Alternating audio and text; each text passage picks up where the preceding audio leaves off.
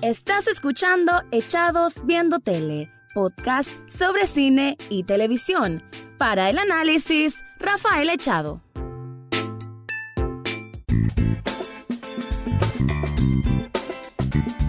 Bienvenido o bienvenida a un nuevo programa de Echados Viendo Tele, el espacio para el análisis, comentarios, opinión o como quieran llamarle, de series y algunas películas. ¿Y qué película es la que voy a hablar hoy? Una película que es de las que más esperaba en todo el año, la segunda que más esperaba en todo el año. La primera fue Once Upon a Time in Hollywood, que si no han escuchado mi review, ahí lo pueden buscar en todos los episodios del podcast. Pero en esta ocasión voy a hablar de Joker. ¿Quién no va a querer ver una película de Joker, una película de origen, con un personaje tan enigmático y que por eso se ha hecho tan grande en la historia del mundo del entretenimiento. Para mí, el mejor villano que puede existir en cualquier rubro de lo que significa el mundo del cómic o el entretenimiento como general, ¿no? Eh, la batalla del bien y el mal estilizada a un modo de entretenimiento, no hay mejor villano que Joker y la película dirigida por Todd Phillips y protagonizada por un brillante, brillante, brillante Joaquín Phoenix.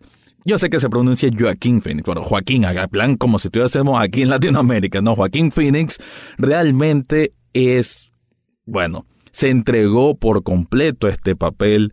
Se nota que no solo el despliegue de tener que hacer una dieta estricta para bajar al peso adecuado, que necesitaba este rol, creo que es una transformación desde lo interno. Y Joaquín Phoenix realmente es un actor que siempre se ha destacado con grandes papeles, por lo menos en los últimos 10 años, y sabe que se mira que sabe escoger muy bien qué papel abordar.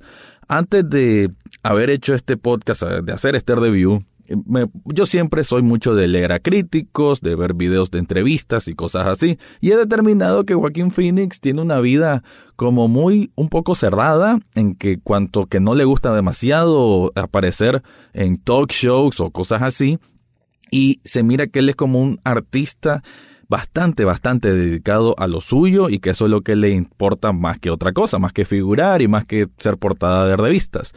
En esta ocasión como en la película Arthur Fleck, que es el, el, hombre que se convierte en Joker, él tiene una condición en la cual, y que exista la condición, en que una persona se ríe de manera involuntaria en situaciones de estrés. Y eso es lo que él pasa, no, él no es que se esté riendo en todo momento quizás un 10% de las veces que la vemos en la película riéndose es porque realmente se está riendo. Las otras veces es una acción involuntaria en que quizás por nervio, por estrés, por temor, él genera esa risa, una risa seca, una risa que, que él mismo trata de controlar.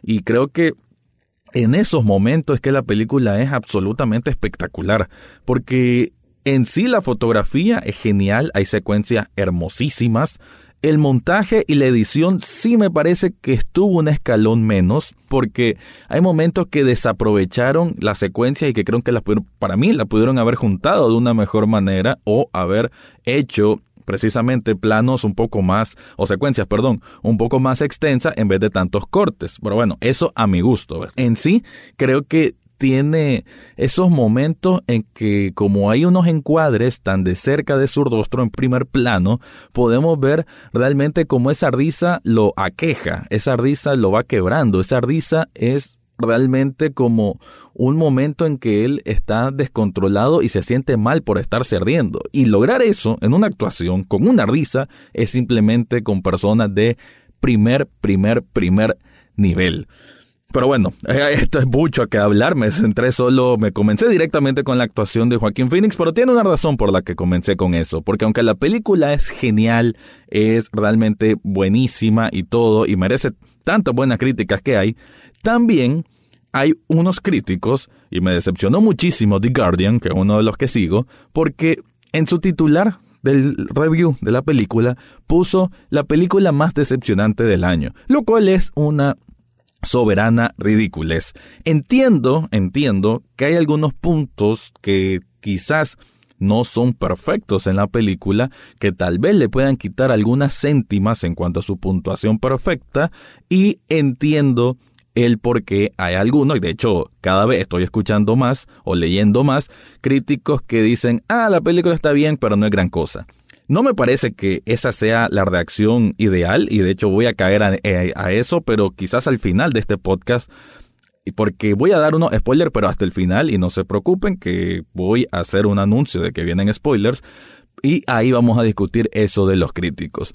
Mejor vamos con el plot, no con lo principal de la película. Arthur Fleck es un hombre que vive solo con su mamá enferma, que él quiere ser un comediante con éxito, parece que siempre ha sido su sueño intentar ser un comediante, poder que las personas se sientan a gusto con él, pero eso realmente no es parte de sí, no tiene esa gracia, no tiene esa personalidad. Él es una persona que digamos que convive mucho con sí mismo y que eso lo vamos viendo a medida que se va desarrollando el personaje, porque la película en sí es un estudio de personajes. Los personajes secundarios rodean a él, pero no tienen demasiada importancia ni preponderancia en cuanto a algún cambio o algún twist del plot. Entonces es un estudio directo del personaje. Y Arthur Fleck es esta persona que digamos que él trata de no meterse con nadie, no hacer daño a nadie, y que desgraciadamente una sociedad de ciudad gótica que realmente cada vez está peor, se va degradando, va degradándose a punto de llegar a su punto más bajo. Y creo yo Creo que quiero hacer un paréntesis ahí, de que me encantó la manera en cómo van retratando la ciudad gótica mala, porque no te la reflejan en ambientación directamente, sino que en sonidos de televisores encendidos, de radios encendidas, a través de transmisiones y periodistas que están hablando, uno se da cuenta qué tan mal está ese mundo. Y creo que el hacerlo así es adrede, porque pudieran haber puesto escena de la ciudad super sucia, de la criminalidad, la delincuencia, qué sé yo, la pobreza como tal, pero como todo está quizás en la mayor parte desde el punto de vista de Arthur Fleck, entonces Arthur Fleck se, da cuenta, o mejor dicho, coexiste con esa sociedad decadente, sin embargo, él no la mira directamente, porque quizá él está muy encerrado en sí mismo. Entonces, lo que se escucha, lo que nosotros escuchamos como espectador, es lo que se da en las noticias y demás, pero desde el punto de vista de Arthur Fleck, pues él no lo percibe demasiado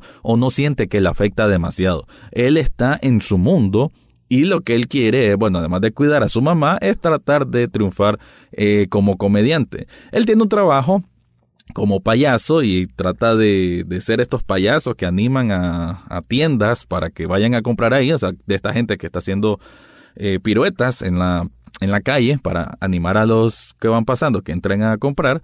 Sin embargo, pues le pasan cosas muy malas, ¿no? Unos niños le lo atacan, lo golpean, luego tiene otro episodio en el metro y precisamente por esa risa incontrolable, y él cada vez se mira literal golpeado por un grupo de personas que conforman esta sociedad de ciudad gótica que no lo entienden, que no lo tratan de asimilar y que más bien a nivel de, de gestión eh, municipal o gestión del gobierno de lo que es ciudad gótica cada vez va peor porque él es una persona que recibe tratamiento psicológico porque tiene problemas y tiene incluso medicamentos para tratar su estado psicológico. Sin embargo, se van haciendo recortes también en ese sentido. Eso va generando, digamos, un espectro de elementos que te van digamos, dejando esas pistas al espectador para conocer por qué él luego querrá hacer acciones violentas y lo que conocemos todos como el Joker. No voy a contar más al respecto porque esto solo es como una... Esto es, lo que te conté ahorita es prácticamente una premisa que va evolucionando a su tiempo y que creo yo que lleva un ritmo justo, creo que no se siente ni apresurado ni muy lento. Quizás el inicio algo, algo lento, pero nada nada preocupante, nada que genere una crisis en la película como tal, sino que va evolucionando al punto que tiene que ir. Hay una imagen que seguramente has visto muchas veces que en los trailers o en los pósters que hubieron, que la escalera, él en la escalera. Creo que la escalera creo es una manera de reflejar ya sea que la interpretación que quiera darle el espectador, porque a veces va hacia arriba y a veces va hacia abajo, ¿no? Me parecería que que quizás el director y el mismo escritor buscaron representar en esa escalera como cómo lo va a tomar la gente que si él convertirse en Joker es un éxito o es un viaje a lo más profundo de la decadencia, ¿no? Entonces, esa escalera va hacia arriba, él siendo malo, o va hacia abajo. Eso para mí es a discreción del espectador. ¿Por qué digo esto? Digo esto porque hubo una gran discusión de que si la película es peligrosa, que se incita a la violencia, con tantos tiroteos que han habido en Estados Unidos, como que Estados Unidos, como que las películas fuesen culpa de la gente loca en Estados Unidos y no su propia sociedad basada en un sistema podrido desde hace muchos años. Y y es ridículo, es ridículo. Y me encantó de saber de que Joaquín Phoenix en una entrevista que le preguntaron eso, ¿creen que la, cree que la película es peligrosa? Él simplemente se como que se asqueó, se levantó y se fue. Perfecto, porque un artista tiene que estar respondiendo por un montón de gente loca que simplemente tiene cualquier tipo de trastorno y que quiere ir a hacer daño a los demás. Que si la película retrata de eso de alguna forma, sí, e, e, es correcto, la película de eso trata, una persona con trastorno, que le pasan cosas malas y que eventualmente, ya sea por motivo eso o no, pero eventualmente se eh, existe o se da una situación de caos en la que él digamos que es la cara visible.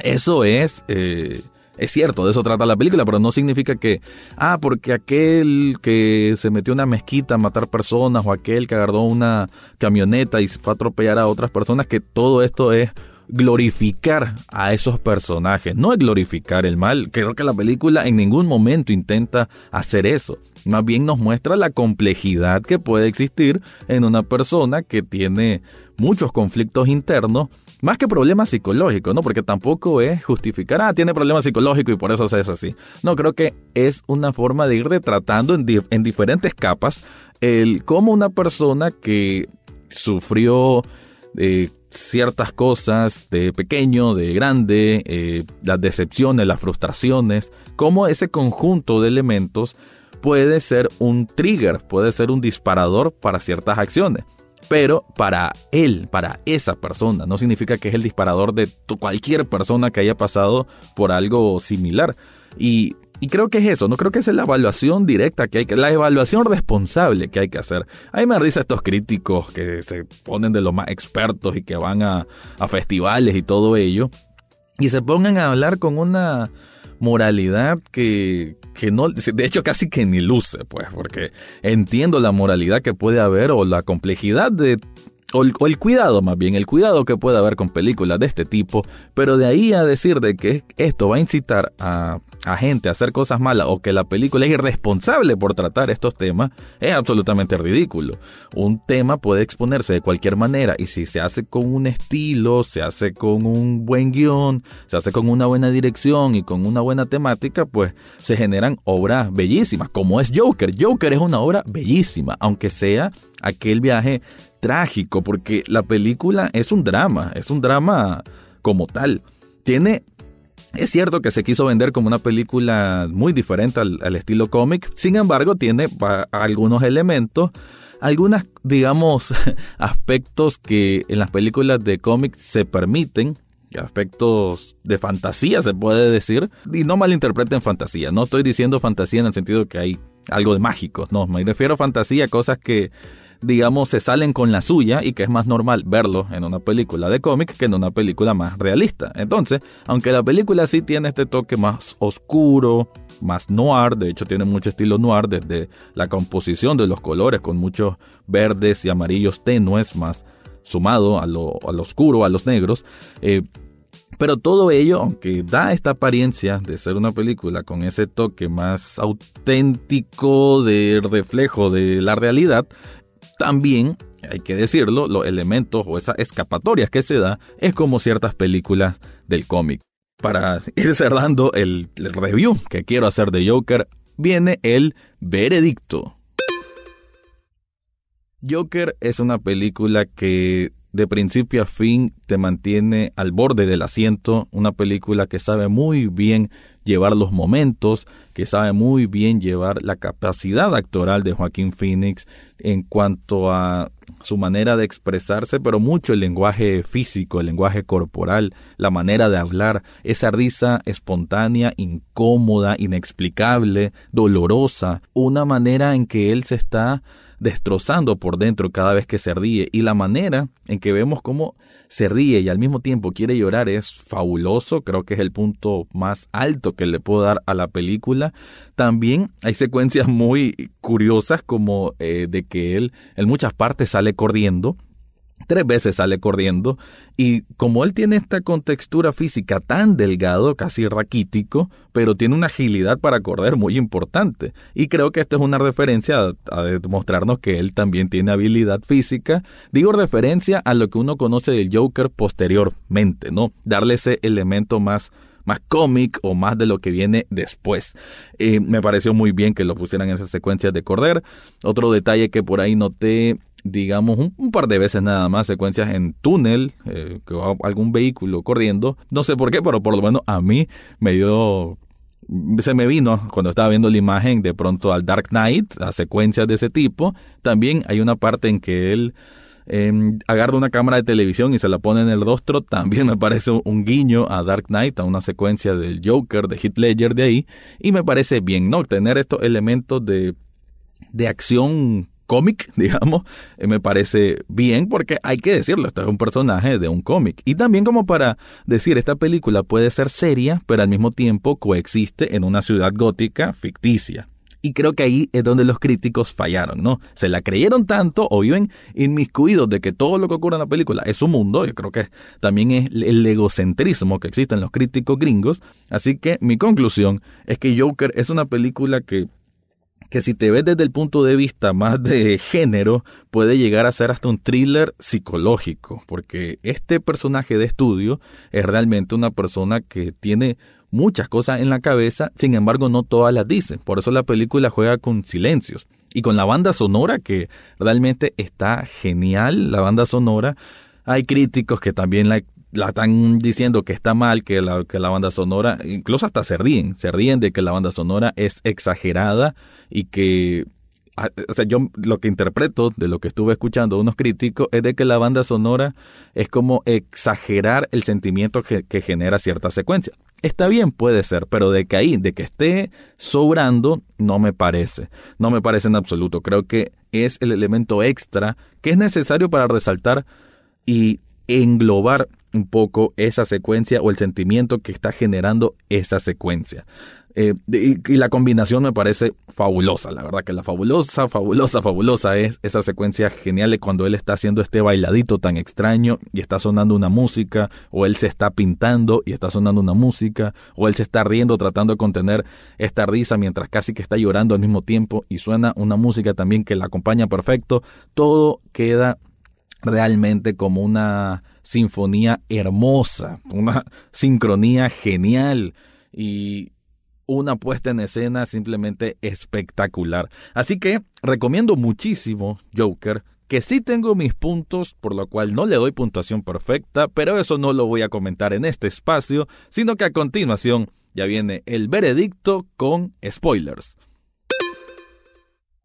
¿Cuáles son mis observaciones de por qué tal vez no le doy esa puntuación hiper perfecta? ¿no? Y creo que es un 9, fácil, obviamente un 9.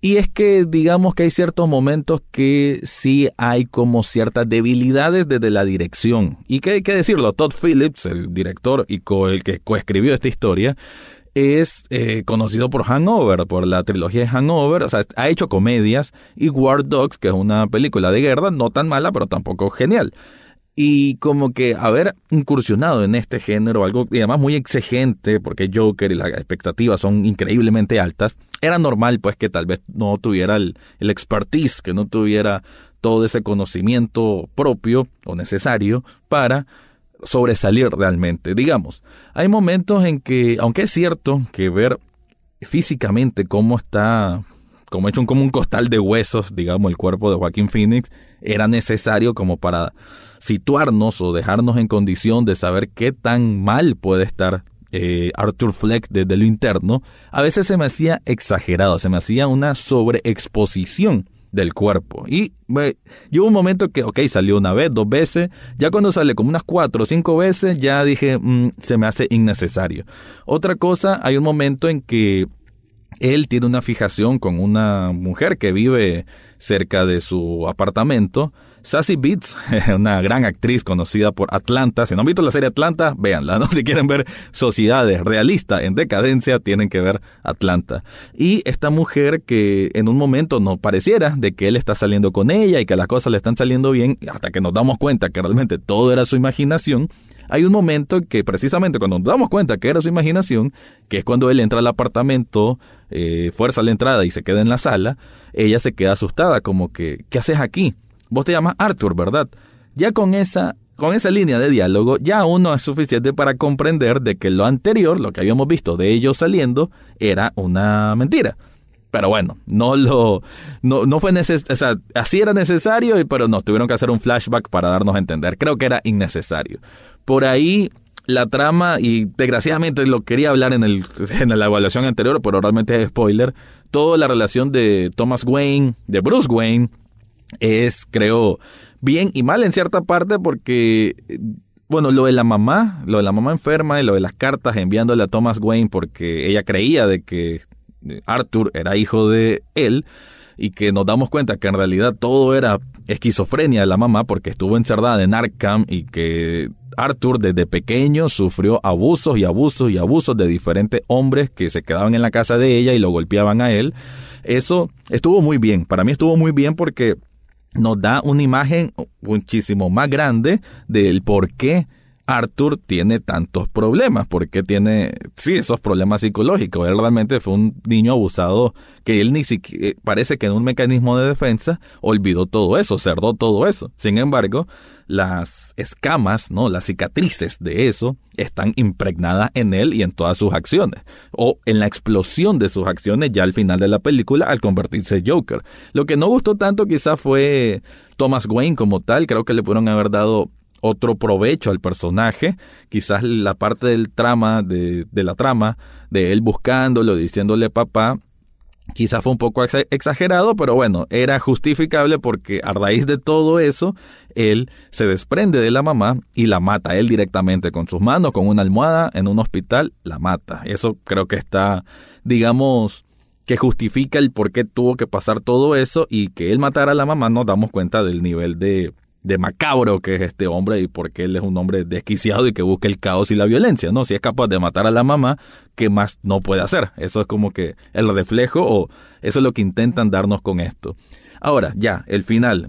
Todo lo que es el programa de este, del talk show donde está Robert De Niro y cuando él llega y que él ya su plan era suicidarse ahí, es cierto que es el momento clímax importante porque es la primera vez de que él suelta todo lo que trae por dentro, que ya lo habíamos visto a él llorando, sufriendo, pero nunca lo había expresado en palabras. En ese momento lo hace y dice prácticamente, bueno, yo maté a estos tres de Wall Street, yo lo hice, y realmente si yo hubiese muerto, nadie, nadie estaría preocupado, nadie se hubiese preocupado por mí, todo hubiera pasado encima de mí. Él hace esta postura política de cómo la sociedad es hipócrita, de cómo la sociedad no le importan las personas como él, las personas diferentes, las personas de clase menor. Y al mismo tiempo me gusta de que él dice yo soy apolítico. Yo eh, se crea un movimiento, se crea este eje de personas que se ponen máscaras de payaso porque sienten que lo que ocurrió en el metro, ese asesinato a tres blancos de Wall Street, es como una es como un puño así en alto diciendo abajo los ricos de Gotham, los ricos de Ciudad Gótica. Y entonces se empieza a generar caos, se empieza a generar anarquía. Pero él dice que él no es el líder ni mucho menos de un movimiento porque no le importa la política. Sin embargo, me gusta que cuando él está exponiendo todo esto a la sociedad de cómo lo pisoteó, viene este Robert De Niro y dice, ah, está justificando entonces solo porque la sociedad es así, vas a matar gente me gusta eso porque es como es parte de la discusión que tenía al comienzo del, del es como parte del discurso de la película en sí de que es como lo que dice Robert De Niro es exactamente lo que hay que decir para cuando se hace la defensa de por qué esta película no incita al mal o sea no es porque culpa de la película es porque la persona que lo hace ya tiene un problema interno y ese problema interno tiene que ver con otros factores sociales que van lejos de la pieza, la pieza de entretenimiento. Creo que esa escena está muy bien porque culmina de un momento, puff, genial, que es cuando él se levanta y dispara a Robert De Niro primero en la cabeza y después en el pecho. De hecho, la escena, que es una cámara fija, me parece, ahí sí, me refleja un realismo genial, no le estilizaron demasiado, lo que me parece perfecto. Es una escena que se siente violenta, se siente real. Y ya el final, final, que es la conclusión, que es cuando, bueno, él ya lo llevan preso, sin embargo, sufre un accidente porque ya Ciudad Gótica se está quemando casi que literalmente. La gente salió a las calles a matar, a asaltar, una ola de crimen impresionante. Y llegó un momento que él sufre un accidente en la patrulla en la que va, bar de estado, y la gente, un montón de gente vestida de payaso, lo saca de la patrulla que está chocada, él está herido, y lo ponen encima de. Bueno, lo ponen encima del carro y la gente alrededor empieza a decir, levántate, levántate, levántate. Él se levanta, aún con los golpes, y empieza a hacer su bailecito nuevamente. Ahí que estamos interpretando, que ya nació el Joker, el Joker que todos conocemos, y cómo incluso lo mezclan o lo conectan de una manera espectacular, porque ya antes había un encuentro genial, la secuencia es muy buena entre Joker y un niño, Bruce Wayne, y se completa entonces que mientras está ocurriendo esto del Joker siendo ovacionado en un lugar de la ciudad, por otro lado está Thomas Wayne junto con su esposa y Bruce saliendo de un teatro y es cuando ocurre que un criminal X, un criminal sin nombre, pues lo asalta y mata a los dos padres de Bruce Wayne. Entonces, todo esto conecta a la perfección, porque todo el mundo conoce que así fue lo de Bruce Wayne, lo de cómo nació, que mataron a los padres. Solo que aquí lo combinan que a raíz de ciertas acciones del Joker, es que se dio esa situación trágica en la vida de Bruce y ya sabemos qué va a ocurrir después. Así que la conclusión de la película, el final de la película me parece muy muy bueno, creo que estuvo genial a más no poder y repito, no, la película nunca trata de decir fue la sociedad la que convirtió a Arthur Fleck en el Joker. No, es una serie de factores, además de muchos factores internos, lo que provocaron que él se hiciese así. Ahora, de que la gente lo empiece a ovacionar o crean de que él es su líder, tampoco es culpa de él. Él nunca estuvo interesado en ninguna postura política. Él estaba tratando de buscar su propia satisfacción bajo ciertos traumas que él mismo llevaba, incluyendo, está bien lo de Thomas Wayne, pero no es como que eso era su finalidad. Él simplemente quería un reconocimiento y las cosas fueron escalando a un punto tan trágico en que él, el matar, sentía que le llenaba esa bandeja interna, lo iluminaba, lo llenaba de alegría y convertía, a como él dice en la película, él siempre creyó que su vida era una tragedia, pero se dio cuenta que su vida realmente era una comedia. ¿Y cuál es la comedia para Arthur?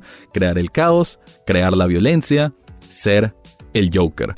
Gracias por escuchar. Sí me extendí un poco, es cierto, pero la película lo meritaba. Y por favor, si ve este podcast o sabes de que ya esta publicación se hace en Facebook, se hace en Twitter, se hace en Instagram, si no te gustó la película o si te gustó, déjalo en un comentario para que sigamos esta plática.